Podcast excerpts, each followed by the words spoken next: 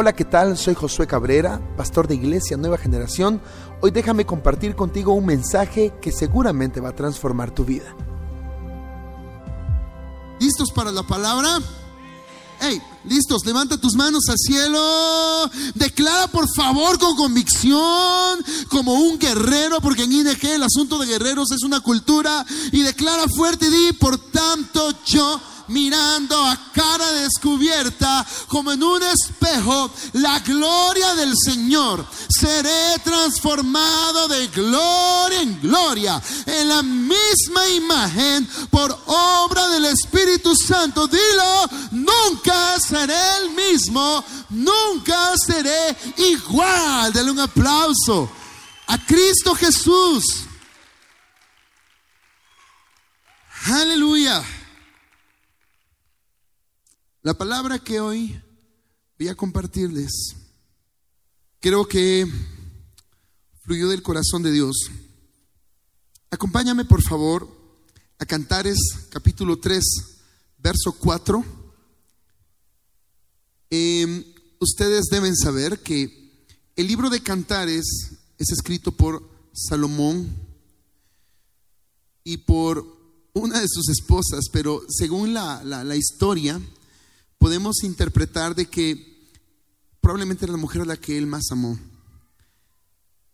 Entonces, en este punto escribe ella y dice, apenas hube pasado de ellos un poco, hallé luego al que ama mi alma, lo así y no lo dejé, hasta que lo metí en casa de mi madre, y en la cámara de la que me dio a luz. Hoy quiero compartir este mensaje para aquellos que se han sentido lejos de la presencia de Dios. Aquellos que por alguna razón piensan que Dios los dejó. O que pudieron haber cometido algún pecado y que están padeciendo dolor, culpa y condenación y piensan de que Dios se ha alejado de ellos. También quiero hablarle a aquellos que probablemente tengan una vida íntegra, una vida estable. Puede que hasta seas un guerrero o un líder, ministro, pastor, profeta, apóstol. Pero por alguna razón te alejaste, te secaste, te cansaste y necesitas volver a tomar la presencia de Dios. Así que el título de este mensaje es, digan todos conmigo, no lo dejes ni lo sueltes. Levanta tus manos al cielo, di conmigo, no lo dejes, no lo sueltes. Hay una canción de Michael W. Smith que dice, atráeme a ti. No me dejes ir.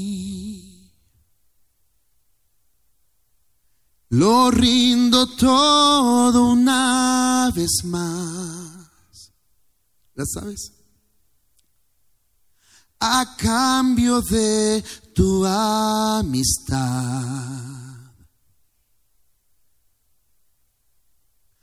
Yo te anhelo a ti.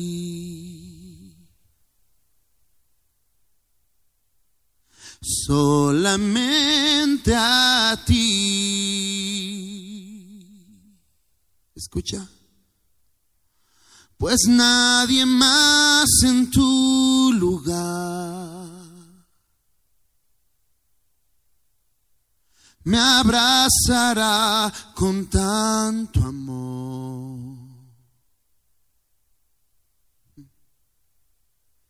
Guíame, Señor, de regreso a ti.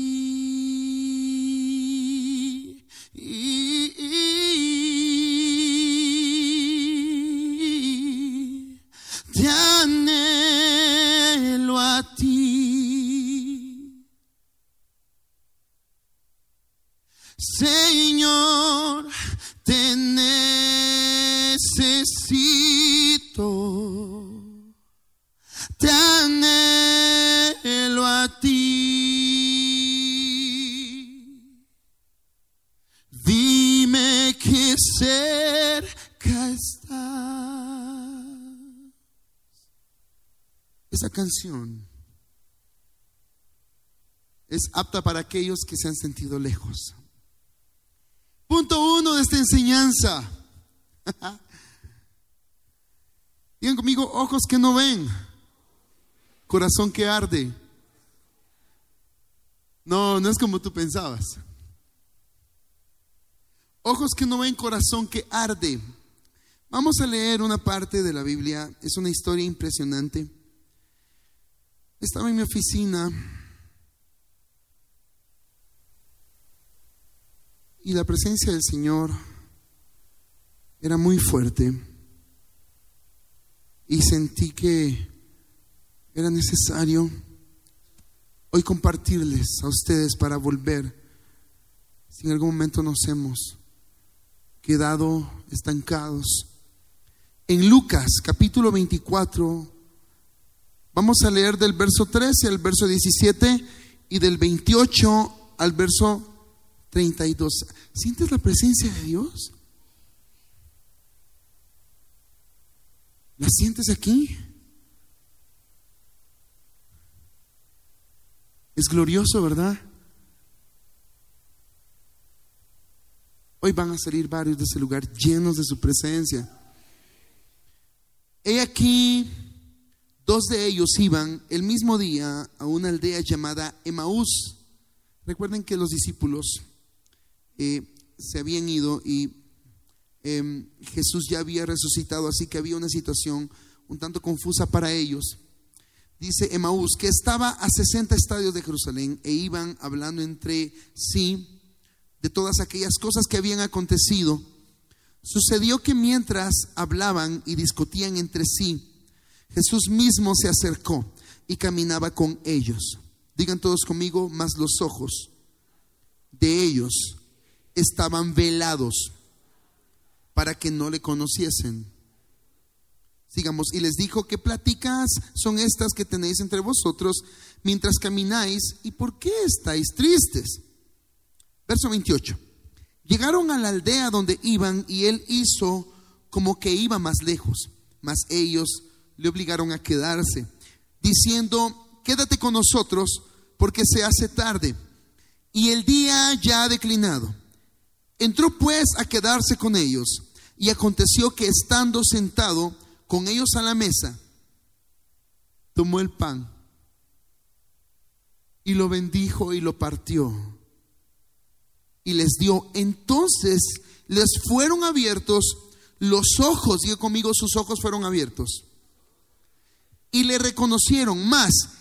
Él se desapareció de su vista y se decían el uno al otro. Lean conmigo en forma de pregunta. Vamos. ¿No ardía nuestro corazón en nosotros mientras nos hablaba en el camino y cuando nos abría las escrituras? En esta parte vemos claramente que Jesús no estaba interesado en mostrarse a ellos, sino en la respuesta de sus corazones. En otras palabras, aunque no le veamos, que nuestros corazones no dejen de arder al escuchar sus palabras. Y conmigo, aunque yo no lo vea, mi corazón debe arder.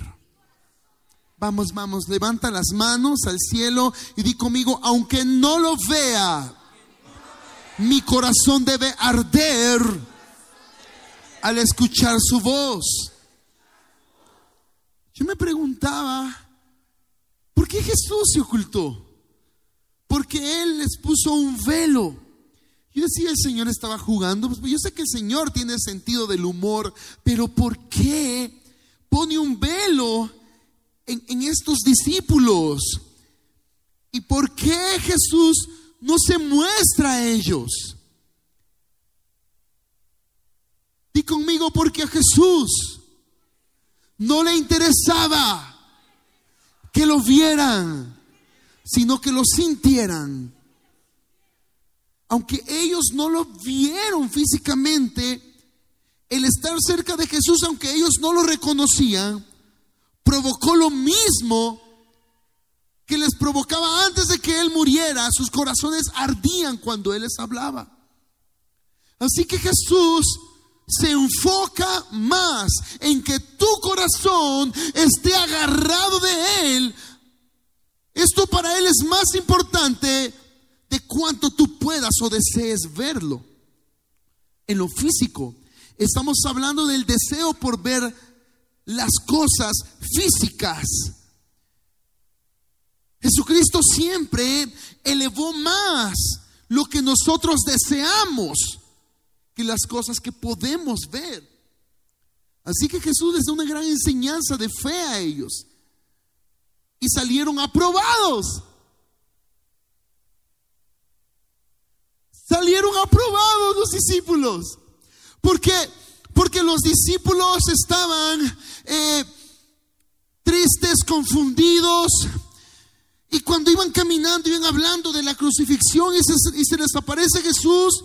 Y entonces comienzan a hablar con él y lo invitan a quedarse. Ellos no sabían que era Jesús y Jesús entra a comer con ellos. Pero atención, ellos le dijeron, eh, por favor quédate con nosotros. Quédate, entra, ¿por qué no comes con nosotros? Ya es tarde. Y él les dice, está bien. Y cuando parte el pan, sus ojos son abiertos. Y conmigo, primero creyeron y luego vieron. Porque aquí dicen de que ellos el corazón les ardía cuando lo escucharon. Así como les ardía el corazón antes de que Jesús muriera o resucitara. Entonces, Jesucristo busca el corazón. Seguramente los discípulos ya habían tenido en repetidas ocasiones la experiencia de sentir sus corazones arder cuando escuchaban a Jesús. Así que esta experiencia lo que causó fue que ellos fueran reconectados con el propósito. Levanta tus manos al cielo, di conmigo, debo dejar que Jesús haga arder mi corazón otra vez. Aleluya. Levanta tus manos al cielo y dilo de nuevo, que arda mi corazón al escuchar su voz. Dale un aplauso a Jesús.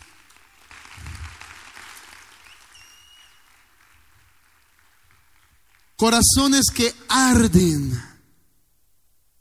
Esto, más, esto va más allá de ver los resultados de un milagro, aunque esto es glorioso. Pero nunca debemos perder de vista que la persona de Dios es más importante que lo que fluye de Él. La persona de Dios. Punto dos. Digan conmigo, no me atreveré a seguir sin su presencia.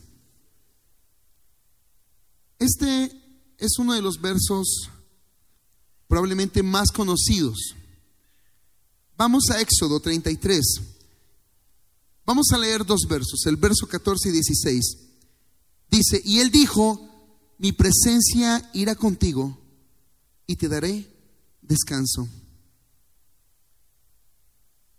¿En tu caminar te has sentido cansado? ¿En tu caminar te cansas?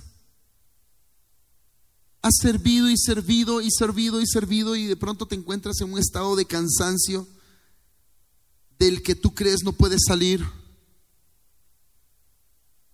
Te quiero hacer una pregunta. ¿Te has sentido cansado por servirle a Dios? ¿Te has sentido cansado por ser cristiano? No sé cuál es su respuesta. Y va otra pregunta más. ¿La presencia de Dios ha ido contigo? No me contestes, solo analiza. En ese momento, en ese lapsus de tiempo en el que probablemente serviste, estuviste conectado con el ministerio, más no, no conectado con el propósito. Y Moisés le dice a Dios, versos anteriores a estos, le dice que no los deje y Dios le dice, está bien, mi presencia irá contigo y te daré descanso. Y, y Moisés respondió, si tu presencia no ha de ir conmigo, no nos saques de aquí. ¿Y en qué se conocerá aquí que he hallado gracia en tus ojos, yo y tu pueblo, sino en que tú andes con nosotros y que yo y tu pueblo seamos apartados de todos los pueblos que están sobre la faz de la tierra. Di conmigo que tu presencia no me deje. ¿Cuántas decisiones has tomado sin estar tomado de la presencia de Dios? ¿Y cuántas veces nosotros hemos seguido nuestro camino sin estar conscientes de que la presencia de Dios ya no va en nuestro camino? ¿Cuántos negocios has emprendido? ¿Cuántas decisiones has tomado? Y la presencia de Dios no va allí. El problema, escucha, en muchos de nosotros es que tomamos la presencia de Dios como un amuleto más que una persona. O sea, la usamos cuando la necesitamos. Nosotros hemos visto la presencia de Dios como un amuleto, pero no como una persona. Entonces, hasta que la necesitamos, clamamos. Y cuando clamamos, Él responde porque Él no puede negarse a sí mismo. Él responde. Y después de que responde, nosotros nos olvidamos. Es como la patita de conejo metido en tu cofre. Es como el amuleto de la suerte. ¿Sí? Oh, hoy tengo el examen. Sacas la patita de conejo. Sacas el amuleto de la suerte. Hoy hay examen. Señor, hoy sí te encargo. Señor, que me ayudes. Porque de verdad tu presencia es poderosa. Y tú que todo lo sabes. Y Dios no se niega y muchas veces Dios responde a esos clamores porque en la esencia de Dios está el dar. Sin embargo, eh, eh, nosotros, nuestro, nuestro, en nuestro caminar hemos, hemos excluido la opinión de Dios. Mira el que está a la par tuya y dile, no vaya a ser que has excluido de tu vida la opinión de Dios. ¿Cuántas veces le preguntamos a Dios, Dios, ¿qué opinas? ¿Tú qué piensas?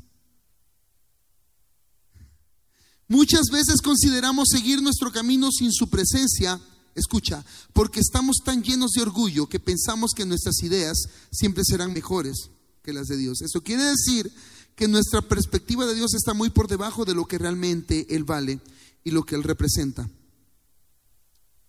¿Qué es lo que Él representa? ¿Quién es Él? Él es el ser más importante de todo lo que existe, pues sin Él nada de lo que fue hecho existiría. Te voy a enseñar algo y una de las cosas fuertes que Dios habla a mi corazón respecto a mi comunión y mi vida y mi relación personal con Él es esto.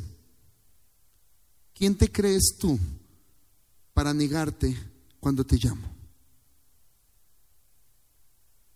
porque por si no lo sabes, soy el dueño de todas las cosas.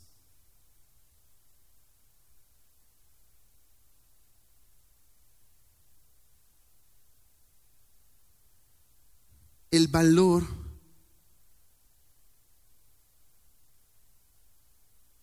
que la presencia de Dios debe tener para nosotros es o debe ser inalcanzable, inexplicable, demasiado grande. Y el problema es que nosotros vemos a Dios, hey, hey, vemos a Dios como una estatua en el cuarto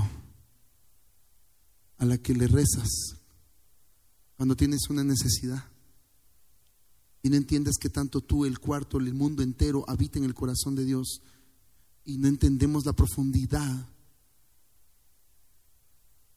de, de este concepto, porque nosotros no nos damos cuenta que la persona más importante, el ser más importante toca a la puerta constantemente de nuestro corazón y nos llama para que redireccionemos nuestros pasos. ¿Y cómo se redireccionan los pasos de nuestra vida? Dejando que Él entre en acción. Porque tú no puedes cambiar en tus fuerzas. Dios es el que te transformará, es Dios a través de nosotros. La transformación de un ser humano no trata de cuánto esfuerzo yo le ponga para que mi vida cambie, sino dejar que Dios obre y entonces mi vida representa quién es Él. No se trata de que tú cambies, se trata de que Él te transforme. Pero lo ignoramos. Y caminamos nuestra vida. Y caminamos en nuestra vida ignorando su presencia.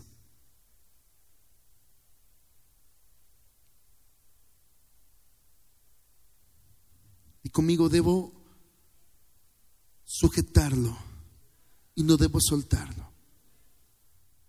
Punto tres, volvamos al lugar en donde lo conocimos. Mi encuentro con Jesús lo tuve hace muchos años, en el año 2001, a finales, perdón, del 2001. Y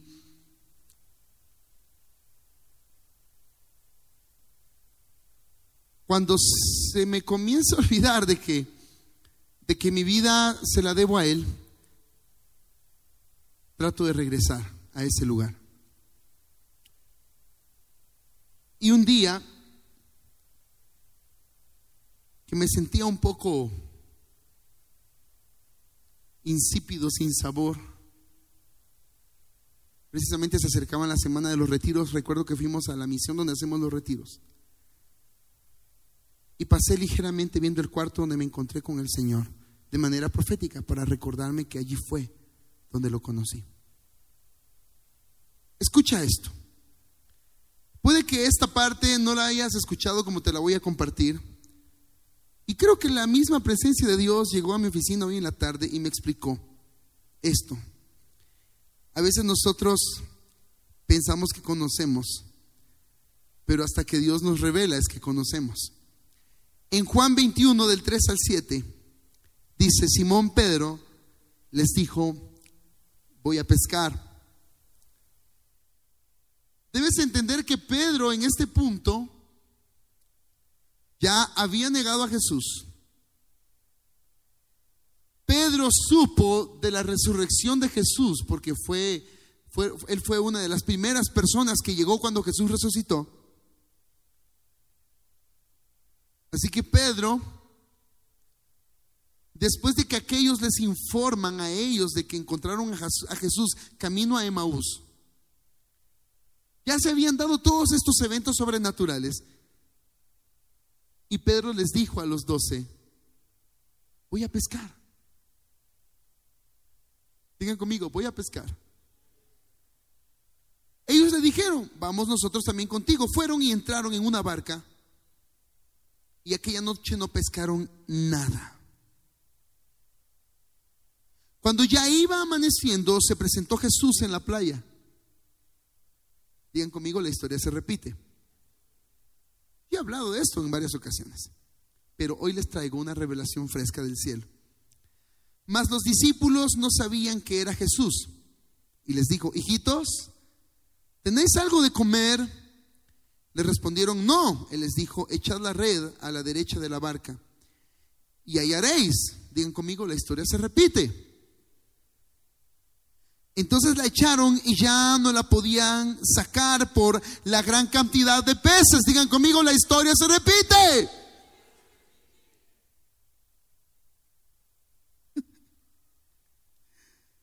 Entonces aquel discípulo a quien Jesús amaba, le dice a Pedro,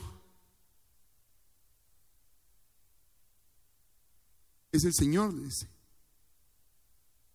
Simón Pedro, cuando oyó que era el Señor, se ciñó la ropa porque se había despojado de ella y se echó al mar.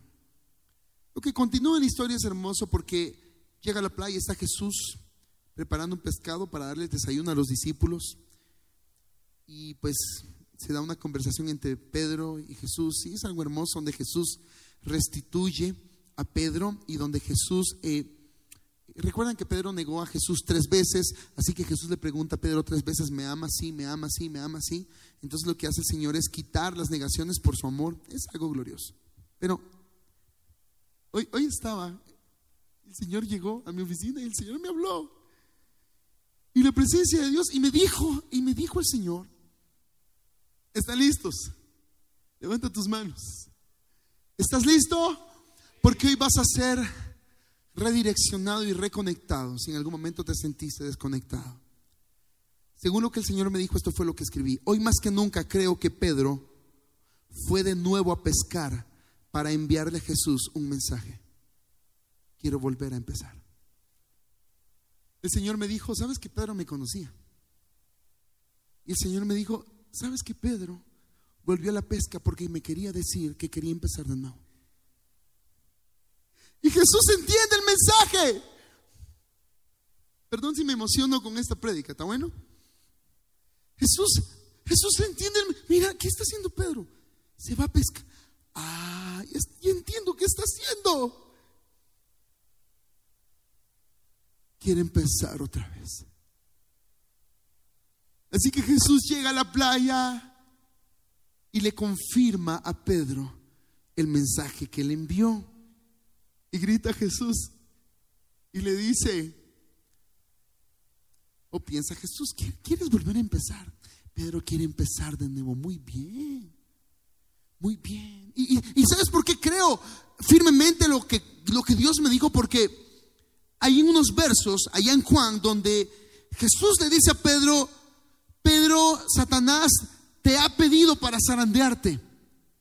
Pero luego que pase eso, o sea que Jesús le afirma que lo van a zarandear. Y Jesús le dice, pero luego de esto, vuelve, le dice Jesús a Pedro, y confirma a tus hermanos. En ese momento en el que Pedro entendió que Jesús resucitó y que se encontró con aquellos en Emaús, ¿qué podría ser Pedro? ¿Dónde encontraba a Jesús? No había lugar donde encontrar a Jesús. Entonces Pedro pensó y dijo, ¿dónde? ¿Qué hago? ¿Qué hago para poder encontrarme con Jesús? Ya sé, le voy a manifestar que quiero empezar otra vez. Y va a la playa y va a pescar a la misma hora cuando él pescaba. Así que comenzó a pescar. Y cuando vio Pedro de que no aparecía ningún pez, dijo, este podría ser el momento en que aparezca, Señor, porque no he pescado nada. Este es el momento en el que puedes aparecer Jesús, dice Pedro, tirando las redes. ¿Saben que yo vi cómo se, se, tiran las redes? Se agarran con la boca y con las dos manos. Estaba Pedro ahí. La primera vez en Pedro había decepción porque no pescó nada. La primera vez cuando Jesús estaba comenzando su ministerio, Pedro no había pescado nada, así que en él había decepción y probablemente hasta, hasta frustración porque no había pescado. Pero esta segunda vez, el que no hubiese un solo pescado, le daba a Pedro esperanza de que apareciera el maestro otra vez. Quiero llorar, pero me estoy conteniendo.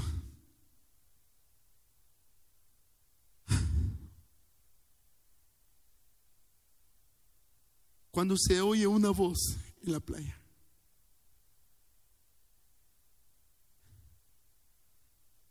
Y se oye allá, hijitos, pescaron algo y dentro de Pedro dijo, sí, sí. Y Pedro sigue con el juego y le dice, no, será él, será él en las redes del otro lado y Pedro dijo, creo que es él. Tiran las redes. Y cuando jalan está llena la red. Y dijo, es él.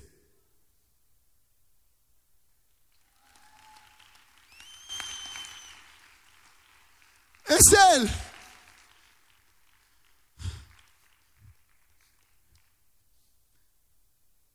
Rodrigo Bueno pasó un proceso hace unos años. Él es hijo de pastor.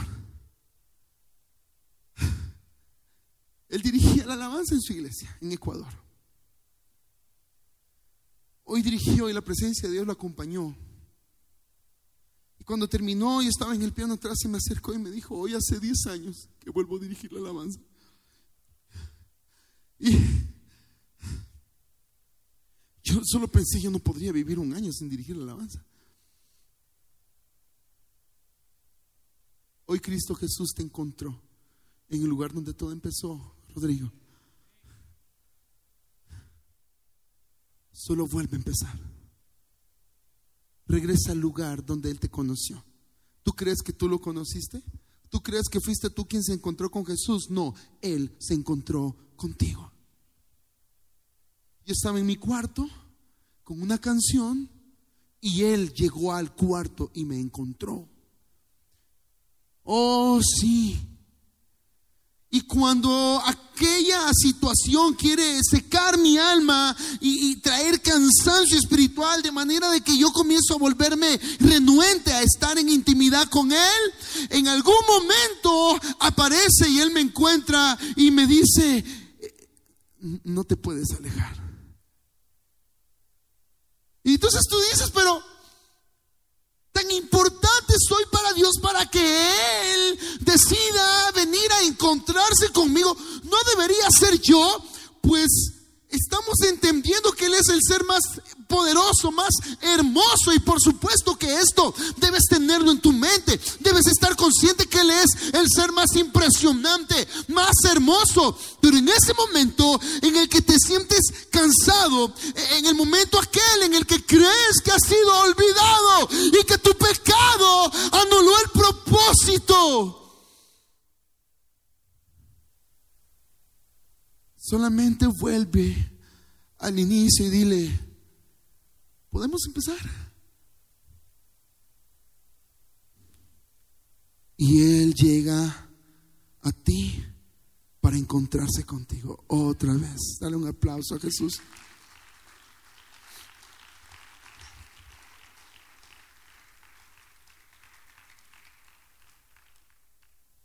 Aquí viene lo glorioso. ¿Estás listo?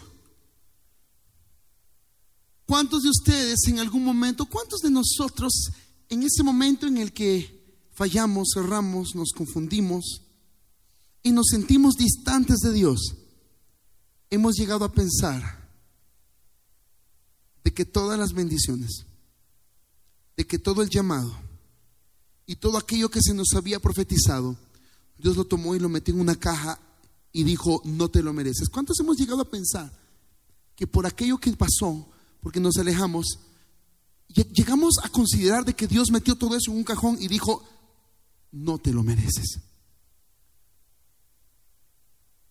Entonces, algunos tienen miedo de acercarse a Dios y pedirles que vuelvan a empezar porque tienes, tienes que volver a hacer récord y ganarte las bendiciones que perdiste. Déjame aclararte algo. La primera vez que Jesús se encuentra con Pedro, la misma historia, no había pescado nada. Así que se parece a Jesús. Le dice a ellos que echen las redes del otro lado. ¿Ok? Y dice que pescaron tanto que tuvieron que pedirle ayuda a los barcos que estaban alrededor. Y cuando miran que era un hombre de Dios, Pedro cae a sus pies y le dice, Señor, soy un pecador. Y Jesús le dice, en medio del diálogo, Jesús concluye diciéndole a Pedro en ese diálogo, Pedro, eh, ya no vas a pescar más pescados. Ahora te convertirás en un pescador de hombres. Y comienza el ministerio de Pedro como discípulo de Jesús. Tres años y medio después de que Jesús comienza el ministerio, la misma situación. Pedro peca, Pedro falla, diga Jesús tres veces.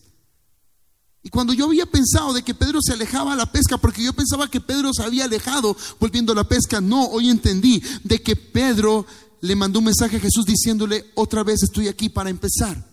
En ese punto podemos pensar de que todo vuelve a iniciar. Pero acá es donde entiendes el amor y el favor de Dios. Muchas veces tendrás que reiniciar tu comunión con Dios, pero el proceso continúa.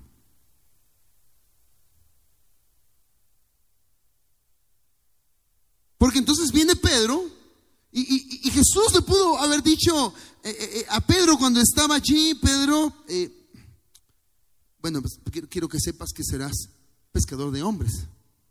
No, no, si ya lo sé, Señor, no te lo recuerdo porque pues empezás, empezás de cero, ¿no? Empieza otra vez. Ya no eres discípulo. Aquí el que no me negó fue Juan. Así que tú no puedes quedarte con el liderazgo, va a ser Juan y tú al inicio. Atención, bien conmigo, hay que conocer el corazón de Jesús. Así que viene Jesús y le dice a Pedro, Pedro, ¿me amas? Sí, Señor, te amo. Apacienta mis corderos. La primera vez es pescador de hombres. Ahora le está diciendo, te encargo mi trabajo. ¿Me amas? Sí, Señor apacienta mis corderos. ¿Me amas? Sí, Señor. Apacienta mis corderos. Pedro le dice, vienen tiempos donde irás a lugares donde jamás pensaste que ibas a ir. Y comienza Dios, Jesús, a enseñarle a Pedro. Levanta tus manos al cielo y di conmigo, Dios es un Dios de procesos. Y conmigo, y Dios continuará conmigo la buena obra hasta que sea perfeccionada.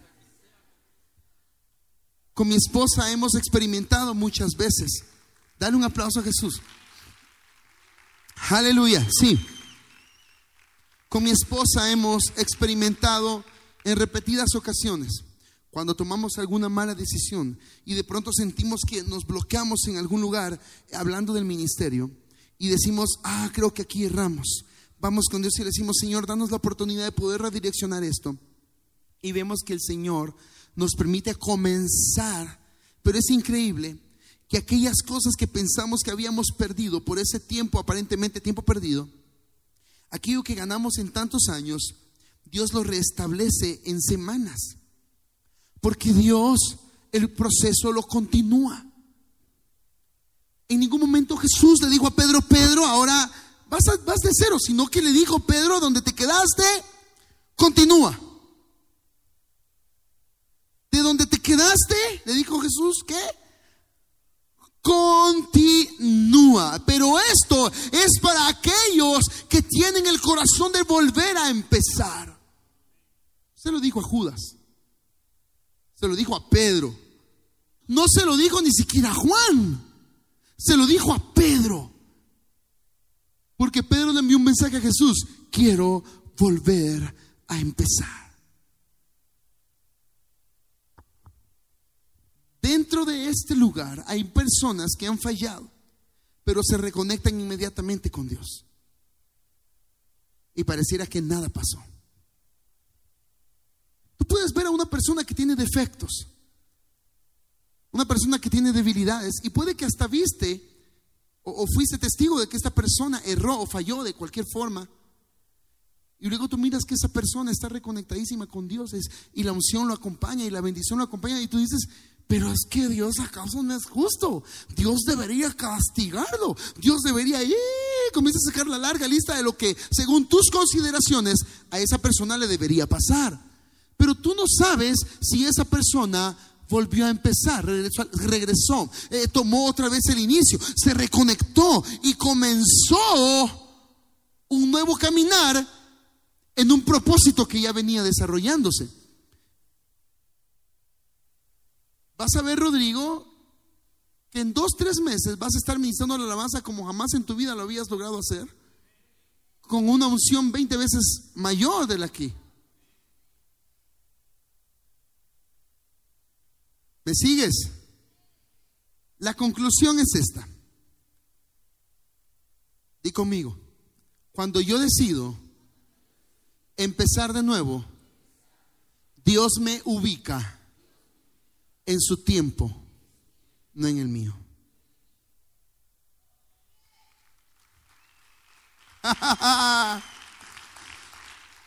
Cuando tú decides empezar de nuevo, ¿tú crees que regresas? No, Dios te coloca en su tiempo.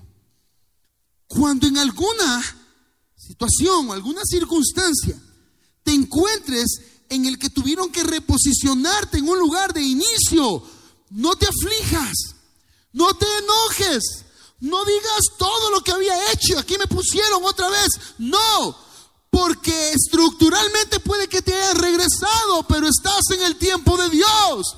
Y si estás en el tiempo de Dios, aceleradamente pasarán las cosas. A veces no entendemos el proceso de Dios. Pareciera como que Dios nos regresa a los lugares de donde en algún momento empezamos. Y conmigo, reiniciar es colocarme en el tiempo de Dios. Según tu perspectiva, estás retrocediendo. Según la perspectiva de algunos, creen que Pedro retrocedió a la pesca. No, volvió al inicio. Pero Cristo Jesús lo posiciona en la continuación. Volver a empezar muchas veces en nuestra comunión con Dios es colocarnos en el tiempo exacto de Dios. Dale un aplauso a Jesús. Dáselo fuerte a Jesús. Dáselo.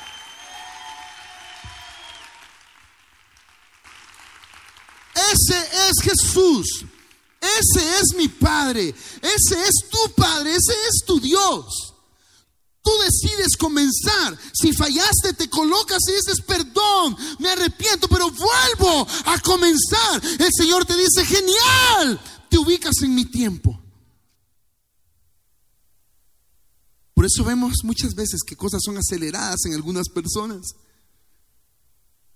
Porque muchas veces pensamos que reiniciar es volver a empezar otra vez al mismo chance. No, Dios lo que quiere es ubicarte en su tiempo. Pedro simplemente fue ubicado. Tuvo un desfase. Desde que Pedro niega a Jesús, hubo un desfase que duró algunos días. Luego Jesús resucita, resucita y unos días después se encuentra con Pedro, Pedro decide empezar de nuevo y Jesús lo único que hace es ubicarlo en su tiempo. A Dios le interesa que estés ubicado en tu tiempo. ¿Cuántos quieren empezar de nuevo en su comunión con Dios? Ponte de pie, por favor. No lo dejes ni lo sueltes. No dejes su presencia. No te sueltes de él. Pedro no pudo vivir sin su amado Jesús. Así que decide Pedro empezar porque él no pretendía soltar a Jesús. Pedro no podía dejar a Jesús. Pedro no podía seguir sin Jesús. Pedro lo necesitaba. Pero deseaba estar con Jesús. No sueltes la presencia de Dios. No sueltes la presencia de Dios. Si tienes que volver a empezar, vuelva a empezar. Igual Dios te posiciona en el lugar donde Él cree debes estar. Pero no te sueltes. Sí, tómalo. Agárrate de Él. Vas a ver cómo su presencia se va manifestando de una manera más poderosa en ti. Espero que este mensaje haya edificado tu vida. Recuerda que puedes seguirnos en las redes sociales, en Facebook e Instagram como Iglesia Nueva Generación. Que el Señor te bendiga.